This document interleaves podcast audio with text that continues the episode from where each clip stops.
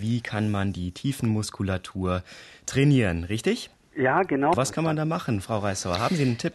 Ja, da gibt es sogar spezielle krankengymnastische Techniken, die diese äh, Muskulatur stabilisieren.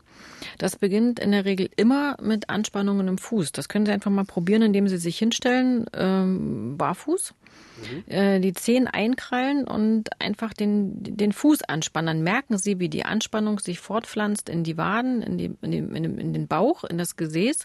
Und da gibt es eine spezielle krankengymnastische Technik, die heißt Krankengymnastik nach Yanda.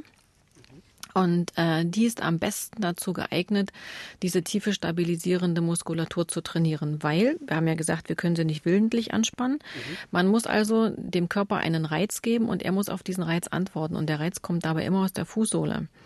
Das spürt man manchmal auch an sich selbst, wenn man äh, barfuß im Sand läuft oder am Strand läuft.